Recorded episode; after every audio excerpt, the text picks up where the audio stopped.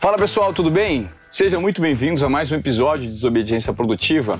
E olha, hoje eu sugiro que vocês todos, todos que estão me ouvindo, peguem papel e caneta para anotar alguns insights que nós vamos gerar aqui, porque nós vamos falar muito de educação no programa de hoje. Eu estou muito feliz de receber o convidado que está aqui na minha frente por quê? Porque ele tem um domínio sobre vários assuntos relacionados à educação executiva e à necessidade de capacitação de mão de obra para um futuro incerto.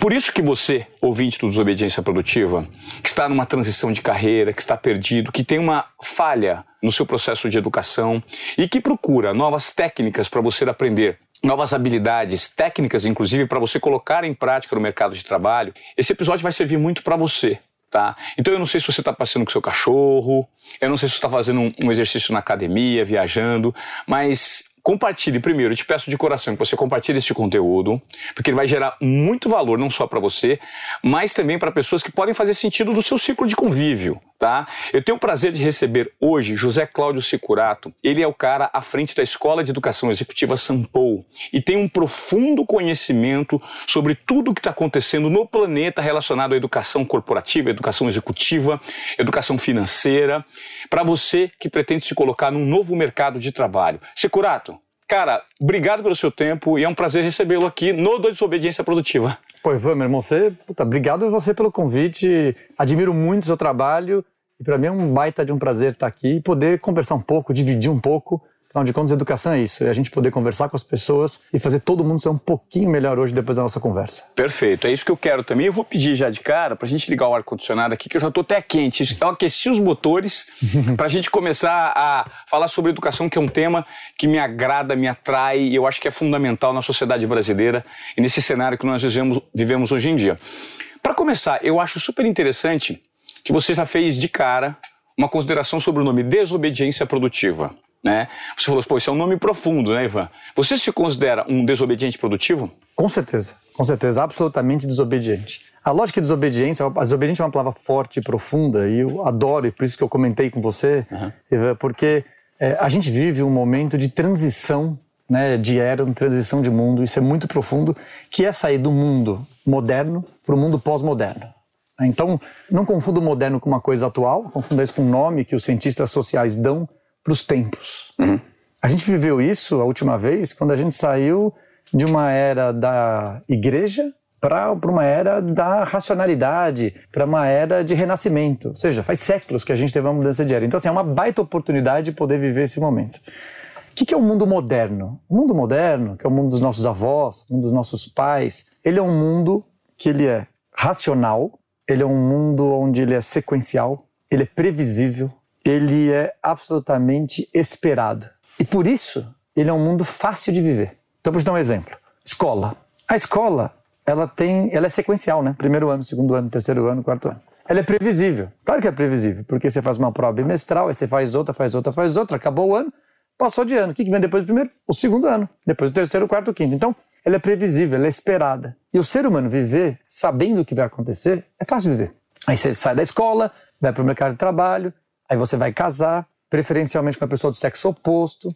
Ideal, a sociedade deste mundo moderno espera que você tenha dois filhos. Se tudo der certo, entre aspas, um menino e uma menina. um casal ainda. Um casalzinho, vai trabalhar, faz uma carreira e você se aposenta. Então, o mundo moderno cria um padrão. E esse padrão, ele te dá esperança. Então, a grande característica que uma pessoa de sucesso desse mundo precisa ter é obediência. É disciplina para obedecer este mundo que te entrega padrões. Perfeito. O que é o um novo mundo? Que os filósofos, sociólogos chamam de mundo pós-moderno ou mundo contemporâneo. É o mundo que a gente vive agora.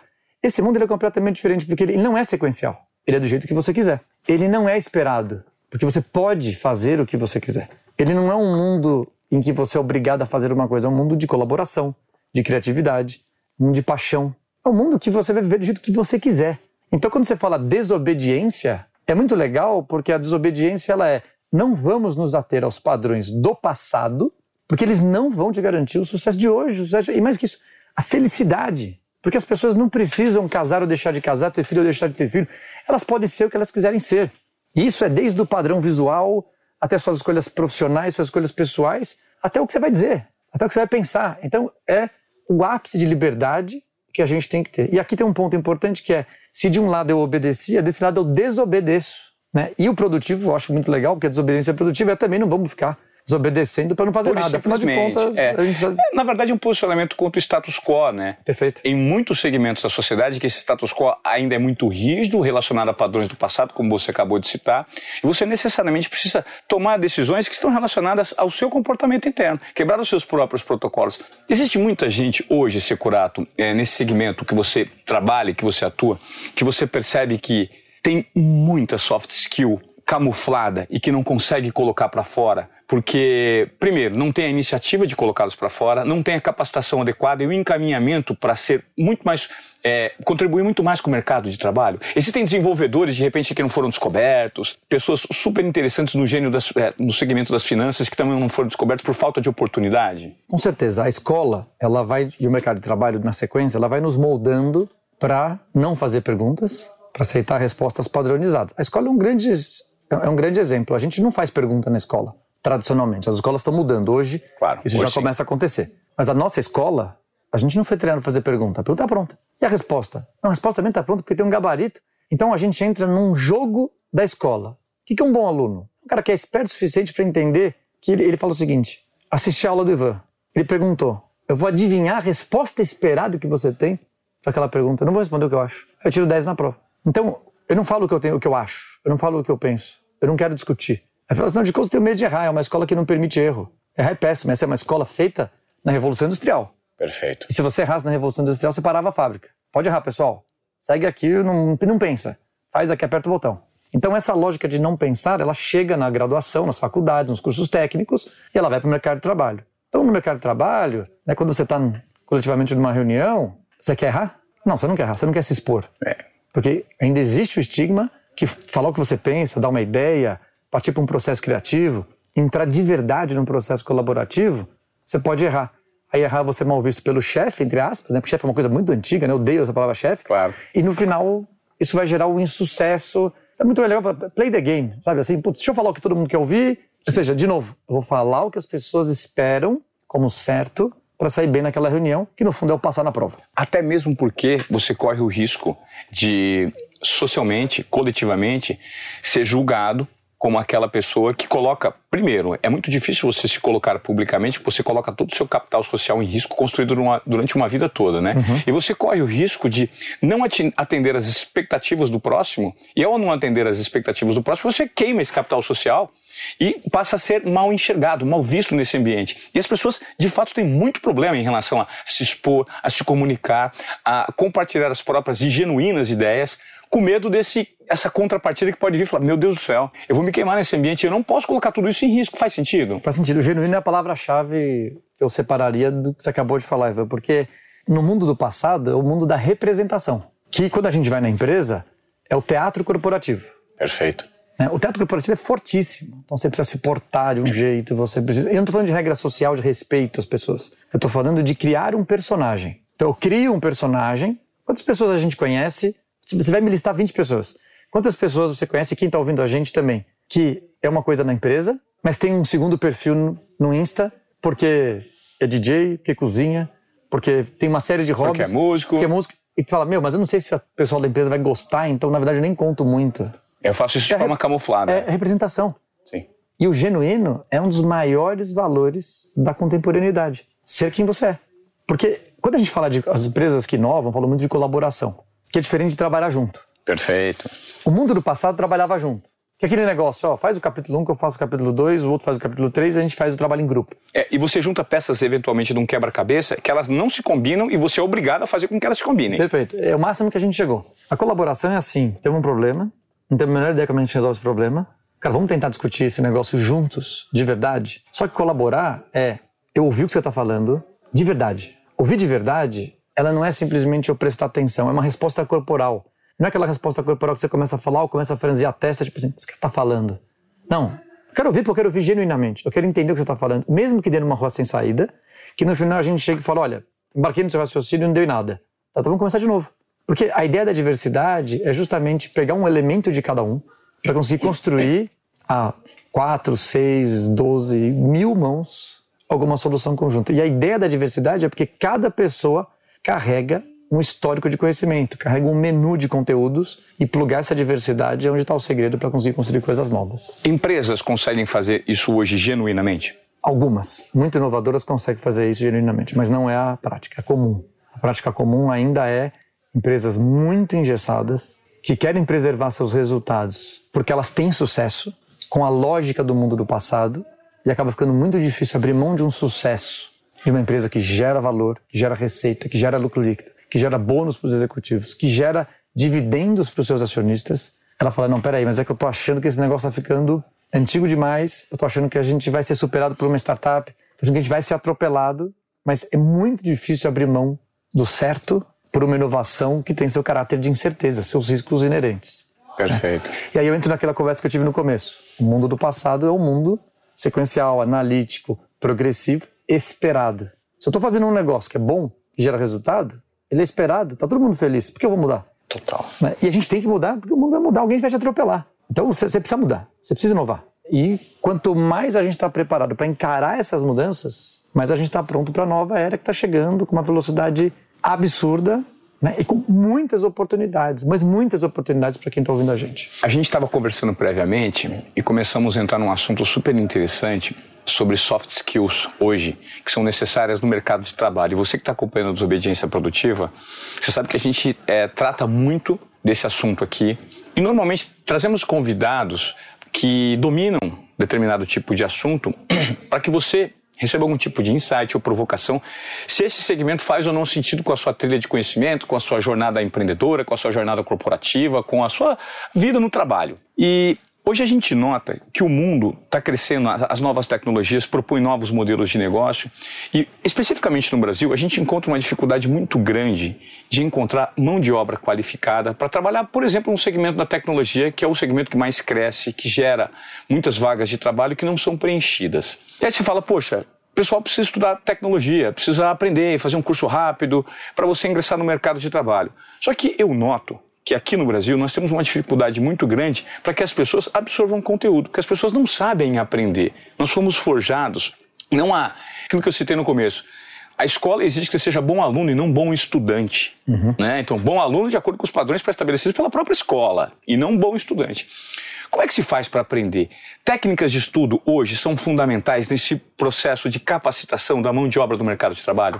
Fundamental. A gente não sabe aprender. E, é uma pena, porque é uma coisa que mudaria a vida das pessoas. Né? O Fórum Econômico Mundial ele fala de competências do futuro. A número um é aprender a aprender. Ou seja, no mundo, né, eu separei aqui sempre em dois mundos o nosso papo, nesse mundo novo, não possível de ser previsto, aprender a aprender é a única forma de eu ser relevante neste mundo. E quando a gente fala aprender a aprender, isso é para 100% da população do mundo. Independentemente da idade. Independente da idade, e não estou falando de executivo, não estou falando de mercado, educação executiva, corporativa, não estou falando também de uma empresa.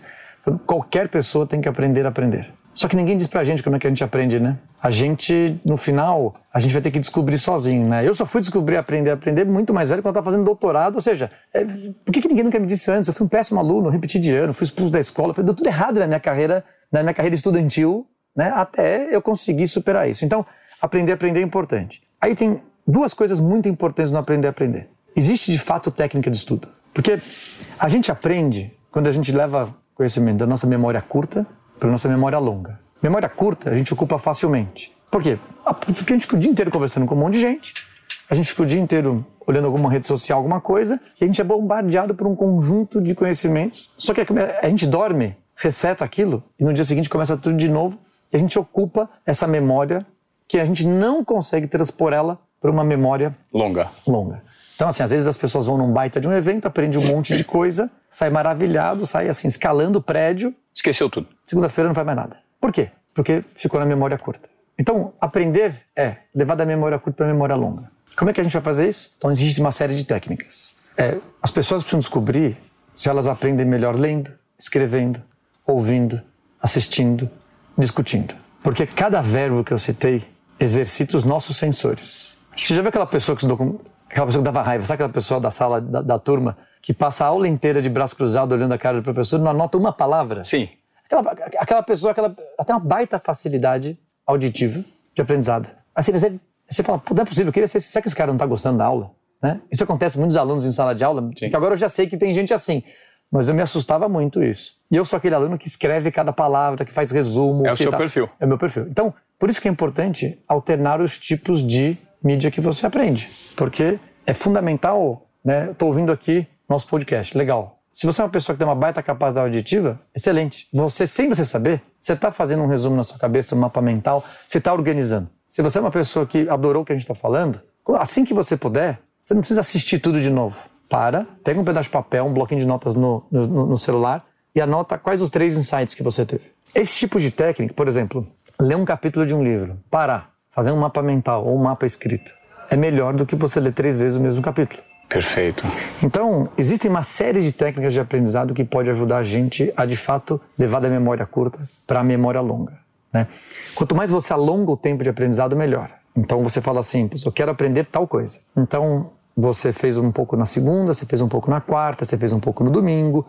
Ou seja, não tenta matar tudo num dia só. Alongar faz parte para o seu cérebro ficar pensando naquilo, absorvendo aquilo. Aí você leu, aí você escreveu, aí do que você escreveu você fez um resumo, você fala assim, três palavras sobre isso que eu não posso esquecer. Ou seja, você vai se exercitando para cada vez que você viu uma coisa bacana, você colocar isso de uma forma que você aprenda mais. Isso pode ser depois de uma reunião, depois do nosso podcast, depois de uma aula mais formal. Qualquer processo hoje de interação pode ser um processo de aprendizado, mas você precisa estar atento para entender, estar aberto para ouvir e para depois pegar três minutinhos no cantinho e falar: peraí, deixa eu limpar minha mente.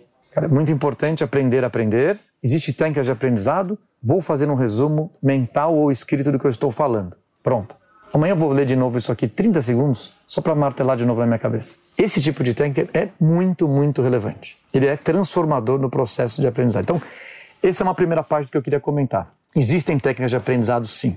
Isso pode transformar a sua vida em termos de aprendizado. Por que, ninguém, por que, que ninguém me falou isso antes? Então, essa é a parte 1. Um. A parte 2 é que, quando a gente fala de aprender, tem uma palavra-chave né, que não é nova para quem é de educação, nem para quem é da área de pessoas, de recursos humanos, que é competência. Competência é conhecimento, habilidade e atitude. Então, conhecimento é saber.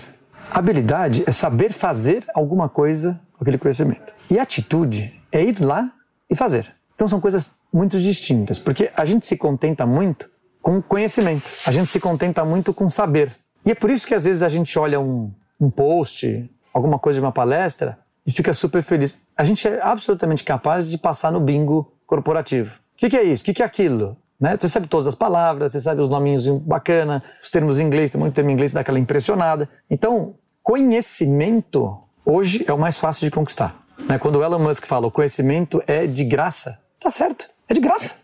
Só que conhecimento não vai te mover. Conhecimento não vai te dar liberdade. Então, conhecimento é uma parte. Saber fazer alguma coisa é mais difícil. Então, eu acabei de explicar para você o seguinte: ó, o que é metaverso? É isso. Entendeu? Entendi. Tá bom, e agora? Agora nada. Então, bacana. Você? Bingo corporativo preenchido. Né? Numa roda de amigos, você é capaz, durante cinco minutos, de impressionar as pessoas dizendo com desenvoltura o que é metaverso. Tá, e aí? Não, só isso. É bacana, não é ruim. Tá longe de ser ruim. Sim mas você precisa ser capaz de fazer alguma coisa com isso. E aí, aonde está o grande problema? É que o terceiro ponto, né, que é atitude, que é o soft skill, como que num ambiente real, aonde eu sou uma peça, onde eu sou uma pessoa que tem pares, que tem líderes, que tem pessoas que trabalham comigo, que tem fornecedores, que tem clientes, que tem o governo regulamentando eventualmente um setor. Como é que eu junto todo esse monte de coisa, esse ambiente todo que eu não controlo? Eu não controlo o que está acontecendo no exterior. Não. É uma realidade dada. Como que eu consigo fazer acontecer? Como eu consigo colocar meu conhecimento em prática? Este é o maior desafio. Só que estas pessoas, sem sombra de dúvida, são pessoas que aprendem a aprender, vão aprender qualquer coisa. Então, aprender a aprender tem técnica e aprender desenvolver competência, não simplesmente aprender um pouquinho de conhecimento. Quem tiver isso, escolhe onde quer trabalhar, escolhe quanto quer ganhar. Isso é fantástico. Você explicou, inclusive, a primeira parte, que é o aprender a aprender. Talvez a maior dificuldade, e você tem essa solução para entregar, até por meio da sua escola, uhum.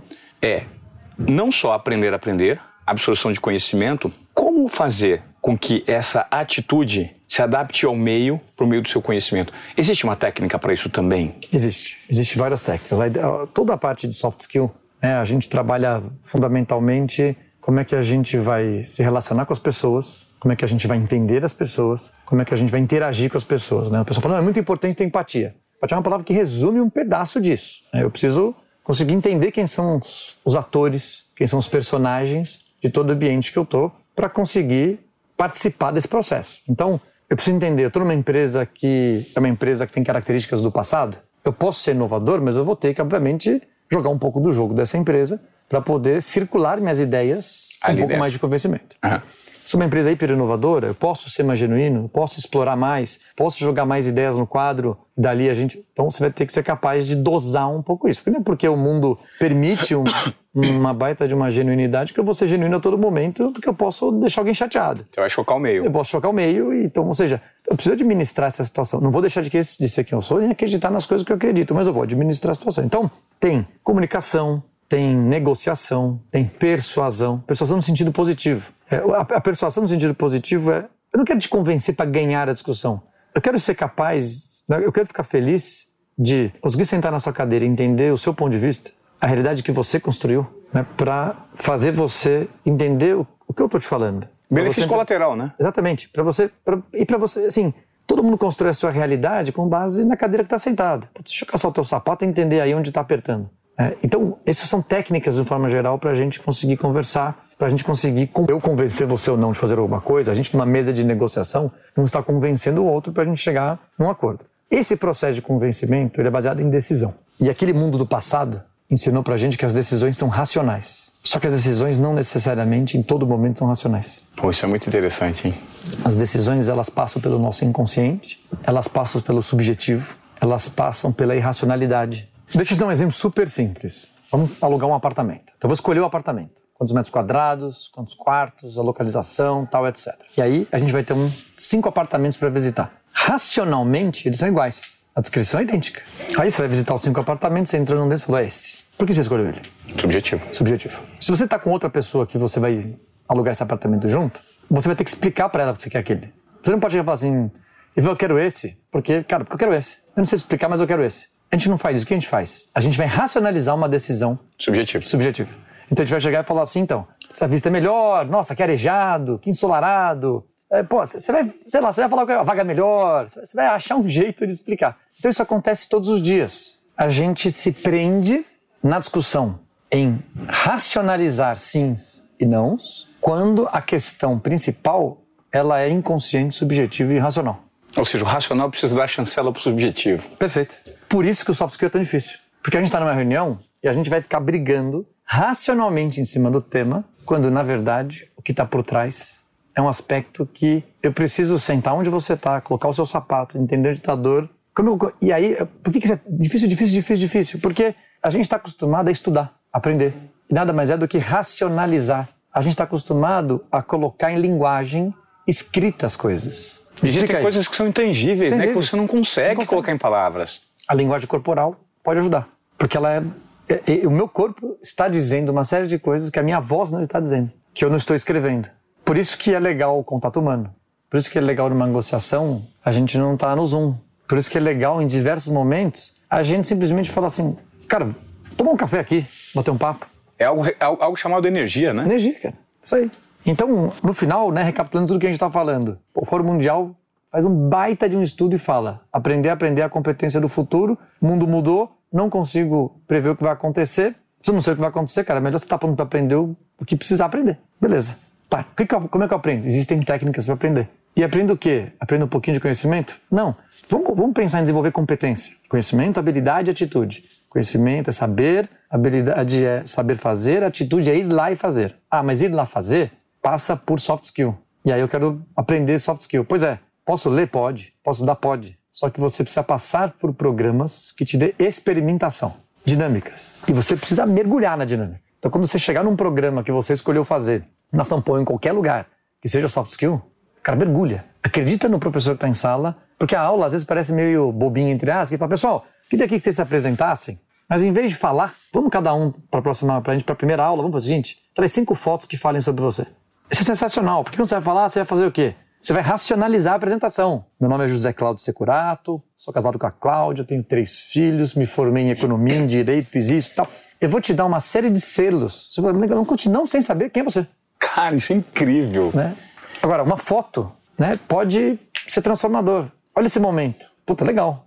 Pô, esse cara faz isso, esse cara faz aquilo. Ou seja, você E aí é legal porque a gente tira a simplificação e a limitação da escrita, de uma escrita rápida, para alguma coisa que é muito mais profunda e que permite cada um sentir e não simplesmente ler alguma coisa fria.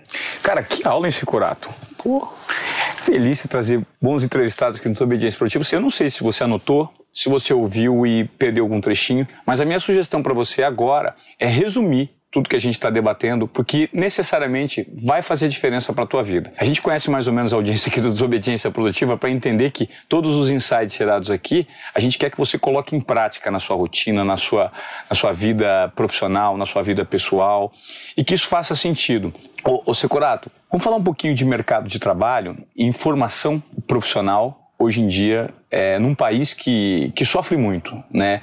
Por ter uma, uma população que não é transformada, a gente fica muito refém do poder público, e o poder público comprovadamente não consegue tomar as decisões para a melhora de um país como o Brasil. Né? Isso, a gente fica na mão do poder público. A iniciativa privada tenta ocupar essas lacunas e a geração de emprego por meio do empreendedorismo, enfim, ela passa por várias dificuldades, vários problemas. E hoje nós, nós somos carentes de uma mão de obra especializada, mas não conseguimos dar formação para isso. Verdade. Como é que você acredita que nós podemos combater esse problema olhando para quem é menos favorecido em relação ao acesso à educação? Boa. O Brasil tem 220 milhões de pessoas, muita gente. Das 220 milhões, 110 milhões estão à disposição do mercado de trabalho em condições de trabalhar. Metade do Brasil. Só que desses 110, a gente tem 12 milhões desempregadas, 6 milhões que desistiram de procurar emprego, tamanho de seu desânimo e não acharam um emprego, e 30 milhões de pessoas subutilizadas. Subutilização é quando você trabalha um número menor de horas do que você consegue e gostaria e trabalha em atividades menos produtivas do que você é capaz de fazer. É um bico. Porque você precisa subsistir, você precisa sustentar a si mesmo e uma família. Precisa comer, né? Comer. Então estou falando de 30 mais os 12, 42, mais os 6, 48 milhões de pessoas. Então, 220 milhões de habitantes, 110 à disposição do mercado de trabalho, eu falei que 48 milhões têm vulnerabilidade no seu emprego. É 40, mais de 40% das pessoas que podem trabalhar. Então, 60% das pessoas que podem trabalhar, arredondando meu número, estão ok com o seu trabalho, com suas, obviamente, vontades, dúvidas, capacidade de crescer, etc. Então, essa é, uma, é uma fotografia. A outra fotografia, você fala assim, bom, então falta emprego, falta emprego. Só que a outra fotografia é que quando você vai nas maiores empresas do Brasil, que geram 50% do PIB do país, elas têm milhares, beira um milhão de pessoas para contratar. Não tem quem, não tem gente para preencher vaga.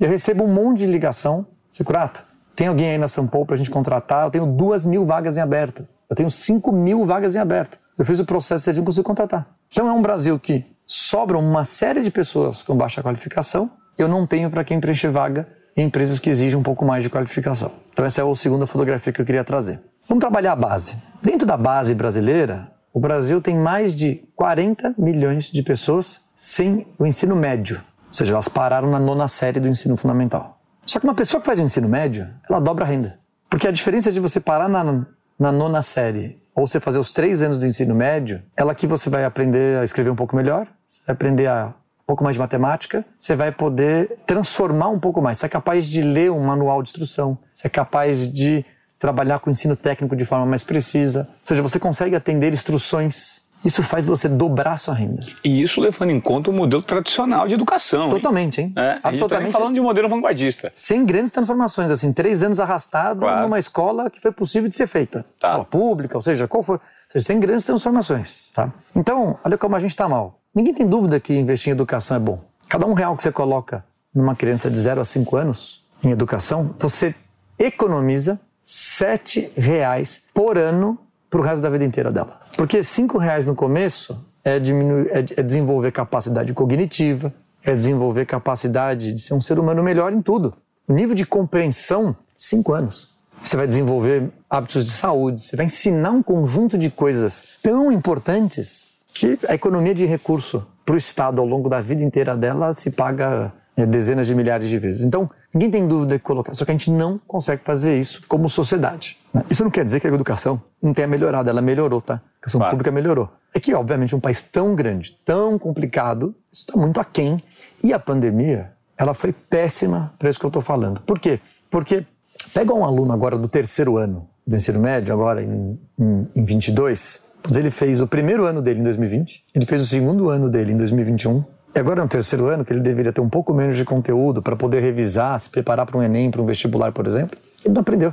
Ele, se, ele teve uma baita curva de aprendizado prejudicada, ele está lá para baixo. Então tem uma geração entrando aqui, eu não estou falando, eu estou falando de todas as classes sociais, tá? Aqui, tá. mesmo quem está em escolas melhores também sofreu. Por conta do elemento subjetivo que a pandemia trouxe. Claro, pessoas doentes em casa, claro o, confinamento, o isolamento social que foi terrível, principalmente para para todo mundo, mas crianças, jovens, adolescentes sofreram pra caramba por causa disso. Então, esse é um baita de um problema que a gente tem. Como é que a gente vai conseguir resolver isso? Se a gente pudesse, no Brasil, acelerar educação de jovens e adultos, que é um nome novo para o antigo supletivo. Perfeito. A gente, dos 40 milhões de pessoas que não têm ensino médio, com certeza tem uma parte, talvez metade, que a gente já perdeu. Se a gente não consiga. Legal. Mas tem 20 milhões. Vamos começar com o primeiro milhão, segundo milhão, terceiro milhão.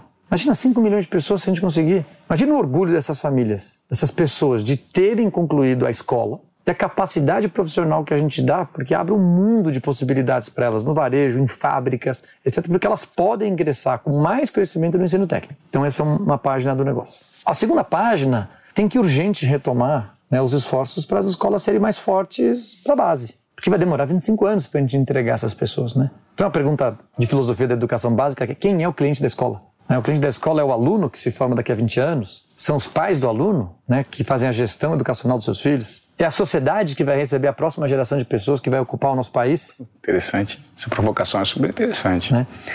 Agora, vamos falar de agora. Como é que a gente resolve essas coisas agora? Agora, o que a gente tem que conseguir fazer é, de fato, se esforçar para aprender, aprender é, e abraçar possibilidades. Se você não tem uma, uma graduação ou você vai para o ensino técnico, ou você vai fazer uma graduação. Qual? Qual você conseguir. Só que você vai se dedicar para aprender a aprender da melhor forma possível.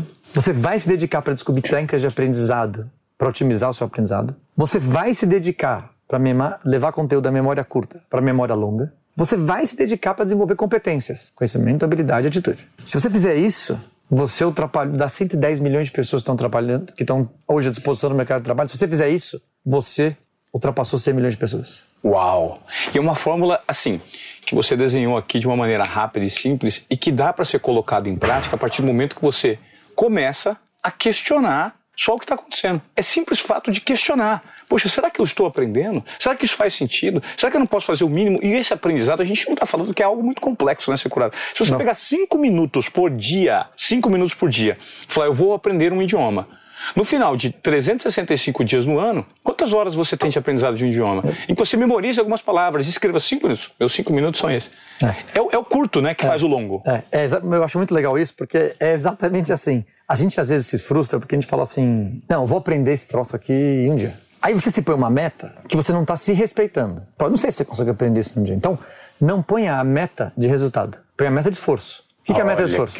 Vou me dedicar duas horas por dia, vou me dedicar três horas num dia tal. E colocar na agenda, né? Eu coloco na agenda meus momentos de aprendizado. Na agenda. Porque aprender faz parte do meu trabalho. Então tá na minha agenda. Ontem à noite eu tô fazendo um curso de história, por exemplo. Hum? Ontem à noite, das nove até as onze da noite, fiquei fazendo meu curso de história. Tá na minha agenda. Porque eu sempre faço isso tais dias da semana. Que então legal. o primeiro ponto é. Só que eu, eu não falei, vou aprender tudo sobre a antiguidade clássica em duas horas. Não. Eu vou aprender o que eu consegui aprender. Então, esse é um fator super importante em termos de aprendizado. E outro fator super importante que você trouxe, chamou atenção, é que qualquer coisa na sua vida que você fizer 100 horas, 500 horas, mil horas, você vai ficar bom. Pessoal fala assim, ah, mas eu não preciso mais fazer graduação, né? O, porque o Zuckerberg não fez graduação. Não, pois é. Mas ele entrou em Harvard, né? Entra em Harvard, depois você larga, né? Porque só entrar em Harvard já é suficiente, né? já é difícil. Já é um pouco difícil, né? Ele tá 0,001% do mundo conseguiu entrar em Harvard, é. né? Então entra lá, depois você larga e fala para mim que não precisa fazer graduação, né? Porque a graduação, uma graduação de dois anos, tem duas mil horas. Você sabe é, patinar no gelo? Não. Tá. Se você fizer 500 horas de patinação no gelo, você vai patinar no gelo? Claro. Claro que vai. Então o pessoal fala assim, não, mas o, o programa de MBA morreu. Não é uma obrigação você fazer um programa de MBA. Só que o programa de MBA que tem 500 horas, 600 horas, 700 horas, vai ajudar você a dar ritmo com curadoria de conteúdo e você vai se dedicar. Pô, eu trabalho com marketing. Legal, fiz um MBA em marketing. Pô, você já é bom no negócio, você já tem conhecimento prévio naquilo. Aí você ficou 500 horas se dedicando para fazer aquilo. Eu arrisco dizer que eu sei qual é o resultado se você fizer um programa de MBA hoje no Brasil. Você vai dobrar seu salário. Porque não tem gente. E quando você fez um programa de 100 horas, de 500 horas, mil horas, você já ultrapassou quantos milhões de pessoas? Total. Então tá muito na mão das pessoas. E quando a gente olha o macro, dá um pouco de desespero, porque é ruim. Só que tem muita oportunidade, porque tem muita gente esperando o Estado resolver, a igreja resolver, a empresa resolver. Né? Aquela cena né, de uma escada rolante quebrada, você parado no meio da escada rolante, porque ela parou falando assim: alguém pode consertar a escada rolante, por favor? Ao invés de você sair andando e terminar o percurso da escada rolante. Ou subir ou descer. descer. É incrível. É incrível. Cara, é, Securato, poxa, agora eu queria que você falasse, tô adorando a nossa conversa, eu acho que faz muito sentido aqui para nossa audiência do Desobediência Produtiva, eu tenho certeza que você está ouvindo esse papo, você está gostando também, né? Então já vou te pedir mais uma vez para você compartilhar esse conteúdo, ouvir novamente, fazer um resumo dessa aula. Eu vou lançar uma provocação aqui, que é, que é a seguinte, quem fizer o melhor mind map dessa conversa que nós estamos tendo, vamos fazer o seguinte: você vai mandar para o arroba desobediência produtiva, a gente vai te mandar um inbox vou te responder por lá que eu quero um mind map bem feito. Nós vamos divulgar o episódio de quem fizer o mind map e eventualmente bater um papo com essa pessoa. Eu quero ligar para essa pessoa e saber o que de fato ela aprendeu dessa aula e para quem ela indicou esse podcast, porque esse conteúdo gerado aqui é muito rico hoje. Não é todo dia que a gente tem a oportunidade de receber como convidado alguém que estuda educação de uma maneira tão aprofundada e de uma escola tão renomada no mercado. Agora eu queria aproveitar então para fazer alguns questionamentos sobre a Sampo. De que forma a Sampo está trabalhando de maneira disruptiva para que isso aconteça e seja aplicado? Por que, que o aluno da Sampo que entra, ele sai diferente? Legal, ótima pergunta. 2015 foi um ano para a gente absolutamente disruptivo. A gente faz duas coisas muito importantes. Gerar impacto no nosso aluno de uma forma única. E aí a gente fez, é, por causa disso, duas coisas. Tentar levar tudo que eu estou falando para dentro da sala de aula e lançar uma plataforma que chama LIT, L-I-T, que é a nossa plataforma de cursos online, que a gente lançou em 2018, que é totalmente baseada em inteligência artificial para ajudar o aluno a descobrir como ele aprende melhor, por exemplo. Fantástico. Então, lá a gente consegue, a gente por inteligência artificial descobre seu perfil de personalidade e a gente já diz para você se você aprende melhor lendo, escrevendo, assistindo. Blá, blá. Sério? Sério. Rápido assim? Rápido. Inteligência artificial? É. Segundos a gente consegue fazer isso. Ah. A gente consegue entender o que você já sabe e o que não sabe por um tema e por isso a gente fala, Ivan, você já sabe isso aqui foca nessa parte do curso. Então, essa plataforma, e a ideia é que ela tenha o menor valor de acesso possível. Então, todo ano a gente baixa um pouco o preço dela. Quanto mais gente entra, mais barata ela fica. E eu gostaria que um dia ela custasse 10 reais, né, para você fazer qualquer tipo de curso com certificações da Sampo, etc. Então, o que, que a gente trabalha muito em sala de aula? Né? Respondo sua pergunta objetivamente. Né? Tanto nos cursos da Sampo quanto nos cursos da Sampo que estão dentro do LIT, porque a Sampo é o LIT, é, são tá. os mesmos cursos, só que todos online, por assinatura, por curso avulso, por trilha, etc. O que, que tem nesses programas? Tem, primeiro, ajudar o aluno a entender como ele aprende melhor, que é essa lógica de aprender a aprender. Segundo, sempre se focar no modelo de competência, que é o conhecimento, habilidade e atitude. Então, esse processo é um processo que a gente a gente vai extrair o melhor de, de, cada aluno. A gente é incansável. A gente não desiste do aluno. Que incrível. O que significa isso? Significa que a aula é uma jornada. Não vem aqui na segunda-feira até a aula da matéria A e é só isso. Não. Você vai se preparar para a aula, você vai ler, você vai ouvir, você vai assistir. A gente vai nivelar a turma, a gente vai desenvolver uma série de coisas, a gente vai trazer casos, a gente vai trazer discussões para no pré-aula você já avançar muito em termos de conhecimento. A aula é um grande momento de interação. É um momento de pergunta, um momento de discussão, é um momento de colocar para fora. É um momento de falar não entendi nada, é um momento de falar na minha empresa está acontecendo tal problema, como é que eu uso isso? É um momento de alguém que já sabe mais ajudar os outros a aprenderem. E é um momento onde o professor, né, ele consegue né, entrar nas discussões guiando as pessoas para conseguir fazer mais uma etapa da jornada, que é, é principalmente esse aspecto de não precisa mais ler na sala de aula, não precisa mais ficar me ouvindo aqui a aula inteira. Agora a gente vai discutir né? E por que discutir é tão importante? Porque quando você lê, é passivo. Quando você fala, é aprendizagem ativa. Out, input, output. Exatamente. E para falar, eu preciso estruturar na minha cabeça, eu preciso ter uma série de, de desafios para conseguir expressar uma opinião, até para falar, não entendi, entendi o quê? E por isso que as pessoas, por isso que existe uma frase muito interessante que as pessoas usam e começou a fazer total sentido para mim, que é quando você está ensinando ou você está debatendo, você está aprendendo duas vezes. Perfeito. A partir do momento que você assimila um conteúdo e você verbaliza isso, né, por meio de ideias concatenadas, com alinhamento, você está fazendo um esforço maior para será que eu aprendi isso mesmo? Então, se eu aprendi, deixa eu compartilhar. E ao você ouvir a sua própria voz, você está sistematizando ideias que fazem sentido e que são um passo além daquele processo de, de absorção. Isso, perfeito. E esse processo é importante que a gente ajude as pessoas a exercitar isso, porque elas não fazem isso por si. Não é. fazem, né, Não fazem. Depois tem um pós-aula em que a gente fala, olha, que tem guias de mapa mental. A gente faz algumas perguntas simples para ajudar você a fazer o mapa mental das aulas que você teve, das discussões que você teve, daquilo que você extraiu, de como é que você tomba aquele conhecimento para o seu setor, para a sua organização. Atitude. Atitude. Porque a gente precisa ajudar você, no final das contas, a fazer isso. Então, esse é um pedaço grande do processo como a gente ajuda. E aí, outra parte, essa é uma escola séria. Não é uma escola que a gente finge que ensina, o aluno finge que aprende. A gente é uma escola que tem coragem de chamar o aluno de lado e falar: ó, oh, não tá bom, não é, uma, não é só uma coragem de reprovar, né? Reprovar é uma palavra muito forte. É uma coragem de chamar o aluno e falar assim, cara, você não fez o que você tinha que fazer. Você está enrolando. Né? Você não está fazendo a tua parte. Faz tua parte, pô. Estamos aqui para te ajudar. Que ajuda? A gente está aqui. A gente está aqui. Por quê? Porque no final, o pessoal que passou por lá sabe. É duro. Pessoal fala, pô, você vai fazer? Cara, é duro, hein? É duro.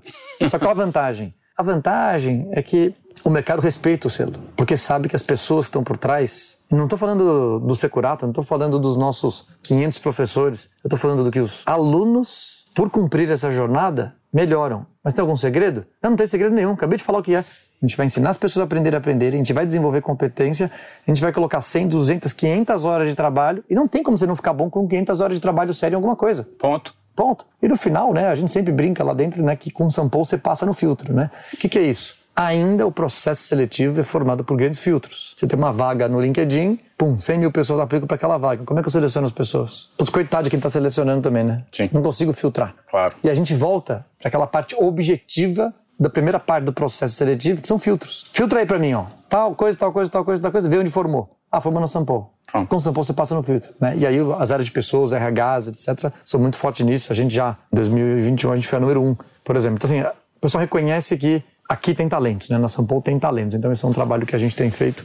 Longo prazo, visão, muito respeito pelas pessoas, muita consideração. Não quer dizer que a gente faz tudo certo, claro que não, com certeza claro. tem um monte de erro, né? mas a seriedade de pegar as pessoas na mão e respeitar a jornada dela, o tempo delas, o suor delas. Legal. Puta, isso é, isso é fundamental. Eu queria que você falasse um pouquinho agora sobre trilhas de conhecimento que estão sendo montadas, que já fazem parte já da sua grade faz um certo tempo, e quais são as que mais é, geram demanda no mercado. E também depois você desse uma orientação para quem está nos ouvindo e quisesse fazer parte dessa plataforma digital, que quisesse ter acesso, entender como funciona eh, a inscrição na Sampo, como é que é feito todo esse acesso, começando então por essas trilhas de conhecimento disponibilizadas hoje. Legal. As principais trilhas hoje que são acessadas pelas pessoas, porque geram um resultado muito rápido, são trilhas de finanças, trilha de marketing, trilha de estratégia, são trilhas que reúnem dois ou três cursos que a gente pré-seleciona, porque ajudam as pessoas a avançarem rápido. Então, elas têm uma dedicação de um mês a três meses e elas ajudam as pessoas a acelerarem bastante. Então, por exemplo, uma trilha de finanças, que é um dos nossos carros-chefes, elas são muito bom para as pessoas que estão em empresas ou estão em bancos né, e que instituições financeiras de forma geral que querem melhorar muito rápido. Então, essas trilhas são transformadoras. Outra trilha muito transformadora... Qual é o nível de conhecimento que você precisa ter, basicamente, se curato nessa de finanças?